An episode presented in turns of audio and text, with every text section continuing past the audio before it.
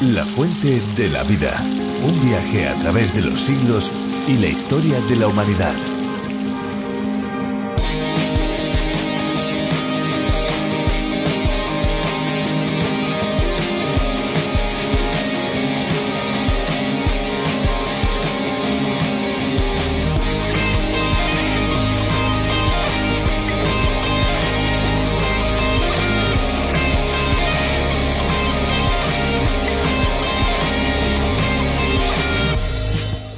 Río es una corriente natural de agua que fluye con continuidad. Posee un caudal determinado, rara vez es constante a lo largo del año y desemboca en el mar, en un lago o en otro río, en cuyo caso se denomina afluente. La parte final de un río es su desembocadura. Algunas veces terminan en zonas desérticas donde sus aguas se pierden por infiltración y evaporación por las intensas temperaturas.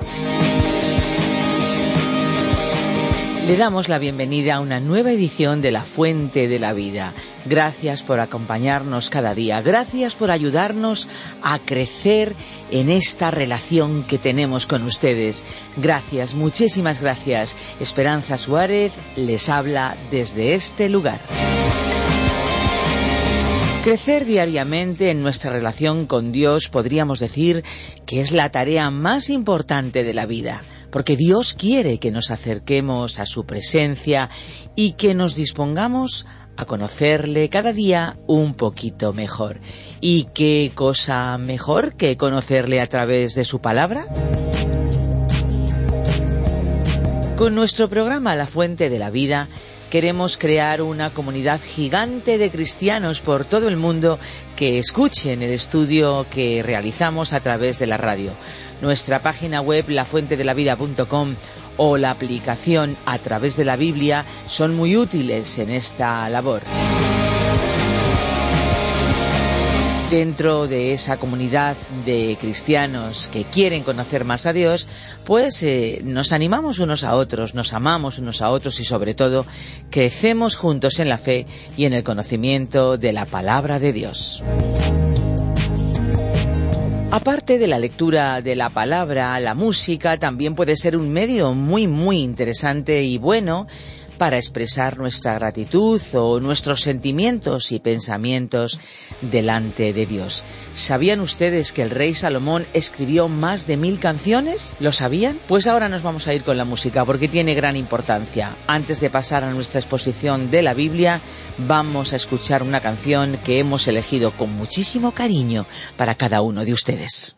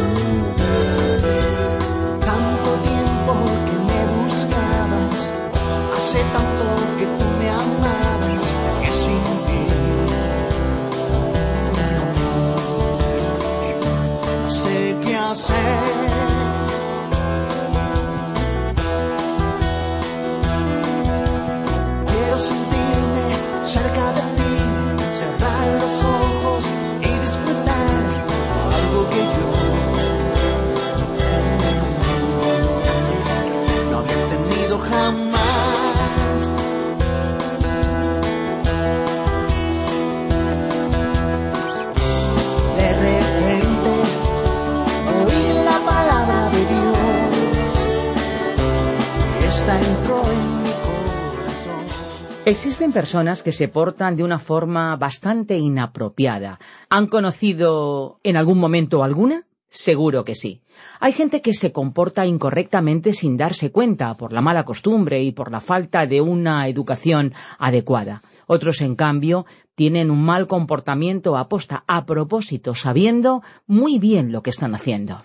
Hay todo tipo de comportamientos, Esperanza, y es que debemos hacer una especie de autovigilancia, autoexamen, para no caer en esos mismos errores. Es muy fácil mirar al prójimo, pero no darnos cuenta de nuestros propios problemas. Y también tenemos, por cierto, que estar atentos a aquellos que, con esa forma de actuar, pueden tener la finalidad de hacernos daño o ciertos comportamientos nuestros que también son negativos. Este tipo de advertencia es lo que encontramos en el libro de Judas en el Nuevo Testamento. Pues vamos a seguir descubriendo sus versículos para aprender más detalles sobre cómo vivir una vida que agrada a Dios. A nosotros una de las cosas que más nos agrada, sin duda, es recibir sus mensajes de voz o sus mensajes de texto en nuestro número de WhatsApp. Muchísimas gracias a todos los que ya se han puesto en contacto con nosotros. Y para aquellos que aún no lo han hecho, pues les facilitamos nuestro número de WhatsApp 601 20 32 65. Recuerden 601 20 32 65. La fuente de la vida. Judas, versículos 19 y 20. Continuamos hoy, amigo oyente, nuestro recorrido por esta breve epístola de Judas y volvemos hoy al versículo 19. Y aquí, Judas estaba describiendo nuevamente al apóstata. Después, Judas nos habló en cuanto a estas personas que no habían sido regeneradas. El versículo 19 dice, Estos son los que causan divisiones, los sensuales, que no tienen al Espíritu. Esta gente fue llamada sensual. Además, el apóstol dijo que no tenían al Espíritu Santo. Cuando el apóstol Pablo llegó a Éfeso, ese se convirtió en un tema de actualidad. Algunos creían ser creyentes cuando en realidad no lo eran. Solo habían escuchado del bautismo de Juan. Entonces él les hizo la pregunta ¿Recibisteis al Espíritu Santo cuando creísteis? Y le respondieron que no sabían nada acerca de la existencia del Espíritu ni de la aplicación de la muerte y resurrección de Cristo. Después de escuchar la explicación de Pablo, creyeron y recibieron el Espíritu Santo. El hombre tiene entonces una naturaleza triple. En la primera carta a los tesalonicenses el apóstol les escribió diciendo El mismo Dios de paz os santifique por completo, y todo vuestro ser, espíritu, alma y cuerpo sea guardado irreprensible para la venida de nuestro Señor Jesucristo. Si usted lee cuidadosamente el relato de la creación del hombre, descubrirá aquí que el hombre fue sacado físicamente de la tierra. Y nuestros cuerpos, cuando ya terminemos de usarlos, saldremos de ellos porque en este hecho consiste la muerte. Estos cuerpos en los que hayamos vivido volverán a la tierra. En la resurrección del creyente serán resucitados. Fueron sembrados en corrupción y serán resucitados en incorrupción. Pero, ¿qué fue lo que sucedió con este hombre que Dios creó? Bueno, Él le ha dado lo que llamamos alma, que es la parte psicológica, es decir, esa parte que le dirige a Él en su acercamiento al universo físico. Él siente hambre y otras necesidades biológicas y las satisface. Y esta persona puede ser en realidad una persona muy generosa. Puede ser una persona muy amigable, muy atractiva y tener aquello que nosotros llamamos carisma. Hay muchas personas que no son salvas, pero que son así, personas muy agradables, por cierto. Pero esto, por supuesto, es algo superficial. Por dentro, la situación es diferente. Pero esta es la naturaleza psicológica del hombre. Ahora, Dios también le dio un aliento al hombre, un aliento de vida, o si no usted puede llamarlo neuma, el espíritu, y este es el espíritu humano del hombre. Ese espíritu es superior a lo psicológico. Es aquello que mira hacia Dios, aquello que desea, que ansía a Dios, aquello que quiere adorar. Es por eso que decimos que el hombre tiene una naturaleza tripartita. Es una trinidad en realidad. El cuerpo es la parte física, el alma es la parte psicológica y el espíritu la parte espiritual. La parte psicológica es la que Judas calificó como sensual en el versículo 19. Ahora, ¿qué sucedió realmente en la caída? En su naturaleza tripartita nos agrada pensar del ser humano como si fuera una casa dividida en tres pisos. En el primer piso se encuentra la cocina, que es la parte física. En el segundo piso está la biblioteca o la sala de música, y esta es la parte psicológica. Y en el piso superior se encuentra la capilla, es decir, un lugar para la adoración, y esta es la parte espiritual. En este piso superior también está la palabra de Dios, porque el hombre no la entenderá sin la guía del Espíritu Santo. El hombre natural no aceptaría esa guía. Lo espiritual estaba originalmente en la parte superior, pero en la caída el hombre murió espiritualmente y esa casa se dio vuelta, quedó en posición invertida.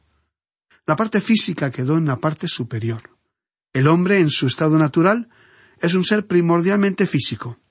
La alimentación es su máxima prioridad, y su supervivencia es la primera ley de su vida se parece al mundo animal, en que es un ser físico, pero también es un ser psicológico.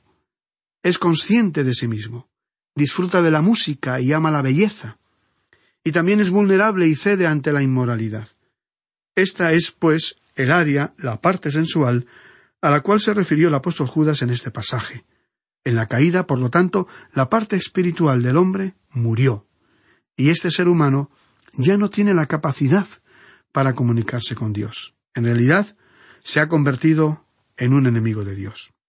Sin embargo, cuando usted y yo venimos al Señor Jesucristo y confiamos en Él como Salvador, se nos dio una nueva naturaleza, y esta naturaleza nueva puede responder a la acción del Espíritu Santo. Pero aún conservamos la vieja naturaleza. Aún podemos ser dominados por la parte física o carnal. Recordemos que el apóstol Pablo tuvo mucho que decir al respecto y en Romanos capítulo ocho versículos cinco y seis escribió Porque los que son de la carne, es decir, el hombre natural o el apóstata, piensan en las cosas de la carne, y eso es todo en lo que están interesados. Pero los que son del Espíritu, en las cosas del Espíritu. Y estos son los que procuran agradar a Dios. Y el apóstol continuó escribiendo en el versículo seis El ocuparse de la carne es muerte, pero el ocuparse del espíritu es vida y paz. Cuando usted vive controlado por esa naturaleza baja o inferior, la parte psicológica, sensual, está espiritualmente muerto ante Dios y no tiene una relación de compañerismo con Él. Esa comunión ha quedado rota. El apóstol Juan dijo en su carta, capítulo 1, versículo 6, si decimos que tenemos comunión con Él y andamos en tinieblas, mentimos y no practicamos la verdad. Pero el que vive controlado por el Espíritu e intenta agradar a Dios, está verdaderamente disfrutando de una vida cristiana, de una vida de calidad. El espíritu de esa persona, en vez de descender de nivel, o dirigirse hacia abajo y actuar dominado por las pasiones físicas, realiza las obras que Dios quiere que lleve a cabo. Ahora Pablo también dijo en Romanos capítulo ocho y versículo siete porque cuanto los designios de la carne son enemistad contra Dios, porque no se sujetan a la ley de Dios, ni tampoco pueden. Usted no puede lograr que la vieja naturaleza obedezca a Dios. Usted no puede reformarse a sí mismo. Y los versículos ocho y nueve de este mismo capítulo de Romanos dicen Y los que viven según la carne no pueden agradar a Dios. Pero vosotros no vivís según la carne, sino según el Espíritu, si es que el Espíritu de Dios está en vosotros. Y si alguno no tiene el Espíritu de Cristo, no es de él. Así que usted no puede agradar a Dios cuanto está dominado por la naturaleza física. Solo puede agradarle cuando se entrega a Él, colocándose en una posición en la cual Él puede utilizarle. Esto nos lleva a considerar lo que sucede cuando una persona se convierte. Antes de convertirnos a Cristo, usted y yo estábamos muertos espiritualmente en nuestro pecado.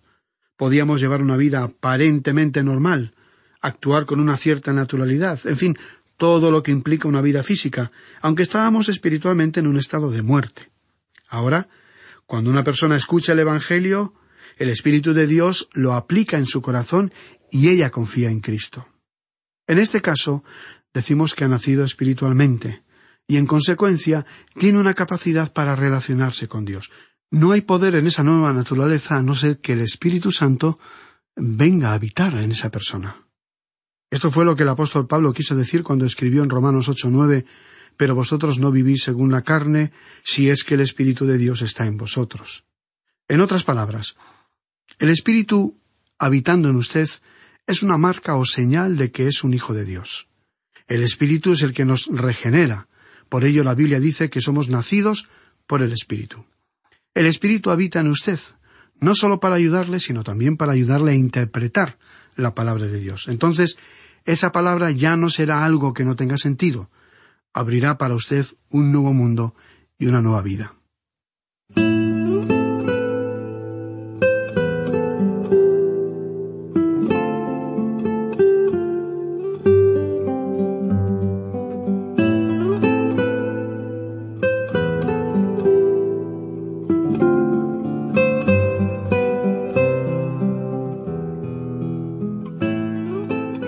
Sin embargo, tiene lugar una lucha de la cual habló el apóstol Pablo en su carta a los Gálatas, el capítulo cinco y versículo diecisiete, que dice porque el deseo de la carne es contra el espíritu y el del espíritu es contra la carne, y éstos se oponen entre sí para que no hagáis lo que quisierais. Estas son las dos naturalezas que coexisten dentro del creyente. La vieja naturaleza, esa naturaleza inferior, la parte psicológica del ser humano, quiere alejarse de Dios, pero la parte espiritual quiere acercarse a Dios. Si usted es un hijo de Dios, habrá sentido este conflicto. Hay momentos en los cuales uno siente la necesidad de acercarse a Dios y otros en los que se aleja para hacer las cosas que a Él no le agradan. Ese es el motivo por el cual a veces pasamos por períodos de inestabilidad en nuestra vida cristiana. O nos sentimos elevados, con el ánimo en las alturas, inspirados, por vivir cerca de Él, o nos encontramos deprimidos, con el ánimo bajo y descontentos. Esta es una realidad que nos afecta a la mayoría. Siempre ha sido así, aunque los últimos tiempos de crisis que estamos viviendo parecen favorecer estos estados de ánimo. En Primera de Corintios capítulo quince y verso cuarenta y cinco, hablando sobre la resurrección, el apóstol Pablo escribió lo siguiente Fue hecho el primer hombre, Adán, es decir, el ser psicológico, alma viviente. El último Adán, espíritu que da vida. Esta fue la diferencia entre el primer Adán y el segundo Adán, entre Adán en el jardín del Edén y el Señor Jesucristo en la cruz. El Señor Jesucristo vino a entregar su vida para poder ser un espíritu que diera vida. Y en los versículos 46 y 47, Pablo continúa escribiendo, pero lo espiritual no es primero, sino lo animal, luego lo espiritual. El primer hombre es de la tierra, terrenal. El segundo hombre, que es el Señor, es del cielo. Creemos que esta es la gran diferencia que hay entre Adán, antes de su caída, y el ser humano de hoy, que no ha sido regenerado. Así que hoy, al creer en Cristo, nos convertimos en hijos de Dios. y Él nos da una nueva naturaleza, que tiene la capacidad de relacionarse, de comunicarse con Dios.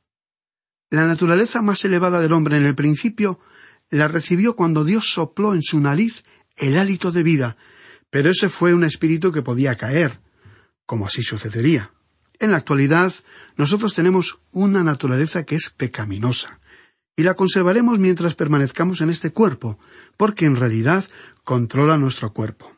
Esta es, como dijimos anteriormente, la parte psicológica del ser humano. Lo que queremos enfatizar aquí es que la parte carnal nos arrastra hacia un nivel inferior y que el espíritu nos impulsa hacia un nivel superior. El apóstol Judas dijo que los apóstatas nunca podían llegar al reino, a la esfera del espíritu, porque no tenían el espíritu. Los llamó sensuales, porque nunca se elevaban más allá de su estado psicológico. Así que, amigo oyente, resulta fácil saber si usted es o no un hijo de Dios. El apóstol Pablo presentó una lista de las obras o acciones de la parte carnal en Gálatas capítulo 5 versículos 19 al 21. Y si usted está produciendo aquellas obras en su vida, está viviendo controlado por las pasiones de esa parte carnal. Y a continuación el apóstol presentó el fruto del Espíritu, en los versículos 22 y 23 de ese mismo capítulo 5. Si esas características son en realidad en su vida, entonces usted es un hijo de Dios. Entonces vemos con claridad por qué el apóstata no podía ofrecer esas virtudes. Es que no tenía el Espíritu de Dios. Hemos pasado algún tiempo considerando este tema porque creemos que es importante que usted y yo nos comprendamos mejor a nosotros mismos y por qué tenemos, como cristianos, estos conflictos y frustraciones. Por ello hemos intentado aclarar el tema de las dos naturalezas que tenemos. El salmista que escribió el Salmo 139, el verso 14, dijo Asombrosa y maravillosamente sido hecho. El ser humano es una criatura muy compleja. Transita por esta tierra con un cuerpo formado del polvo de la tierra, pero el que tiene una relación con su Creador ha recibido una capacidad para comunicarse con Él. Aquel que desea adorarle y servirle puede convertirse en un hijo de Dios por medio de la fe en Jesucristo. Llegamos ahora a un párrafo que hemos titulado ¿Qué pueden hacer los creyentes en días de apostasía? Después de haber descrito la apostasía que vendría y a los apóstatas que se introducirían en la Iglesia, el apóstol Judas mencionó siete cosas que los creyentes podrían hacer en su tiempo y en los días que estamos viviendo. Leamos ahora el versículo veinte de esta epístola de Judas. Pero vosotros, amados, edificándoos sobre vuestra santísima fe, orando en el Espíritu Santo. Como usted puede apreciar, amigo oyente, él nuevamente les estaba hablando a los creyentes, a aquellos que eran amados de Dios. ¿Y qué es lo que podemos hacer hoy ante las condiciones que nos rodean? Uno. En primer lugar, pero vosotros, amados, edificándoos sobre vuestra santísima fe. ¿Y qué fue lo que quiso decir con esto? Bueno, edificándoos sobre vuestra santísima fe constituye una exhortación a estudiar la palabra de Dios. Si Dios nos dio sesenta y seis libros, fue para que los estudiáramos todos, y no simplemente algunos que nos llamen la atención o nos agraden por algún motivo. Algunos cuando abren su Biblia van a parar siempre a los mismos pasajes. Por supuesto que todos esos pasajes son todos muy importantes, pero todos los libros que Dios permitió que llegaran a nuestras manos son importantes. Si uno quiere desarrollarse y crecer en la fe cristiana, debe leer, estudiar y asimilar la totalidad de la palabra de Dios bajo la guía del Espíritu Santo. Nadie puede edificar una casa sin establecer un fundamento, construir vigas, columnas, paredes, techo y demás elementos arquitectónicos necesarios para completar la obra. Esto es precisamente lo que tenemos que hacer con las enseñanzas de la Biblia, que se complementan unas a otras al revelarnos la voluntad completa de Dios para nuestra vida en las difíciles circunstancias de los tiempos actuales. Tanto el apóstol Pedro como el apóstol Pablo urgieron a los creyentes para que estudiaran la palabra de Dios en tiempos de incertidumbre como aquellos. En su segunda carta a Timoteo el apóstol Pablo le aconsejó que estudiara para poder presentarse aprobado ante Dios, como un obrero que no tuviera que avergonzarse, interpretando correctamente la palabra de verdad. Después, en el capítulo siguiente, Pablo destacó que toda la escritura fue entregada por inspiración de Dios y útil para enseñar, para reprender, para corregir y para instruir en la justicia. Amigo oyente, la palabra de Dios es el recurso que usted y yo tenemos como hijos de Dios en estos días en los que las convicciones se debilitan y muchas personas se alejan de la fe. La razón por la cual muchas de ellas se quedan a un costado del camino es porque la semilla, que es la palabra de Dios, ha caído entre piedras. No llegó a arraigarse profundamente en la tierra, a menos que usted estudie la totalidad de la palabra de Dios y penetre en ese terreno fértil y rico, usted no se convertirá, figurativamente hablando, en una planta vigorosa y sana.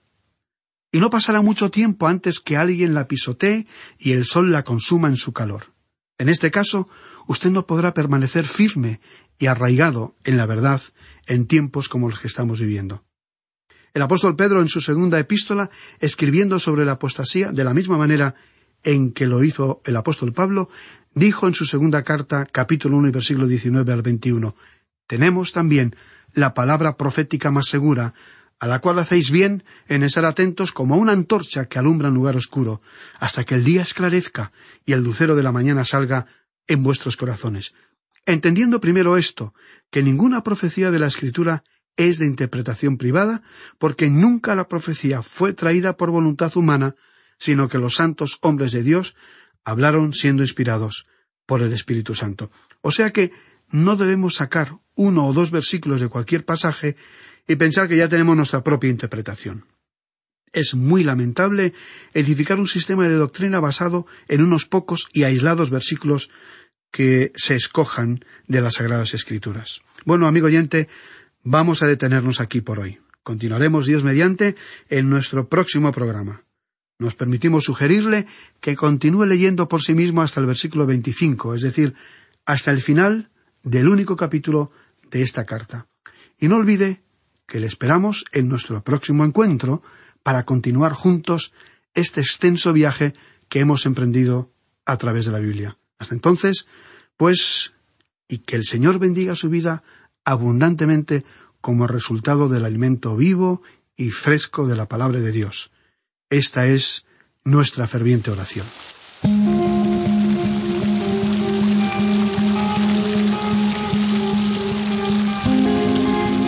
Ya estamos amigos caminando hacia el final del programa de hoy. La Biblia es sin duda un libro increíble. Y no me extraña, no me extraña que tantas personas se interesen por leerla y por estudiarla. Ya estamos en los últimos instantes de este tiempo de radio en el que hemos disfrutado de ese capítulo de la Biblia y no podemos irnos sin dejar antes una información muy importante. ¿De qué se trata? Pues de nuestras vías de contacto. Si desean ponerse en contacto con nosotros, nuestros números son el 91 422 05 24 o bien el 601 20 32 65. Recuerden que si llaman desde fuera de España deben pulsar el prefijo más 34 y si desean enviarnos un email lo pueden hacer a info arroba radioencuentro.net info arroba radioencuentro.net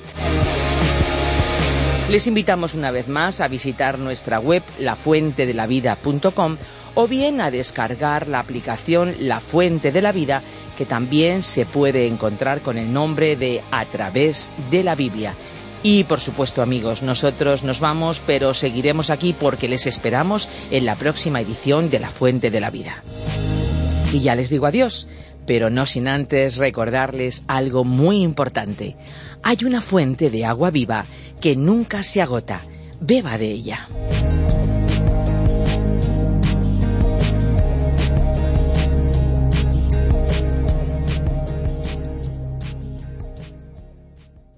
Este ha sido un programa de Radio Transmundial producido por Radio Encuentro, Radio Cadena de Vida.